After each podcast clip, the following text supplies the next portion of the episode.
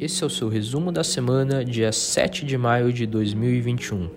Vamos começar falando um pouquinho de mercado internacional.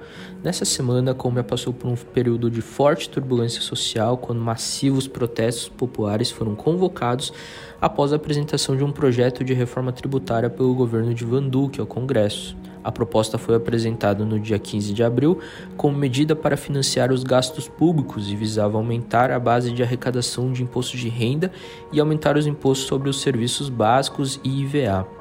Ela foi considerada muito onerosa para a classe média e imediatamente rechaçada por sindicatos, movimentos sociais e diversos setores da sociedade.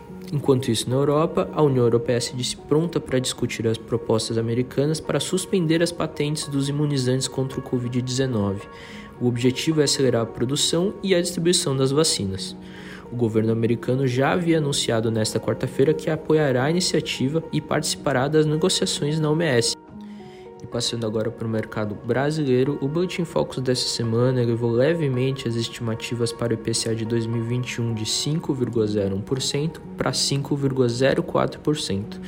Já a nova projeção do PIB é de 3,14% contra os 3,09% da última semana. Meio alta da inflação brasileira, que já avançava 6,10% em 12 meses, o Comitê de Política Monetária, o Copom do Banco Central, decidiu nesta quarta-feira elevar as taxas básicas de juro em 0,75 pontos para 3,50% ao ano, conforme esperado pelo mercado financeiro.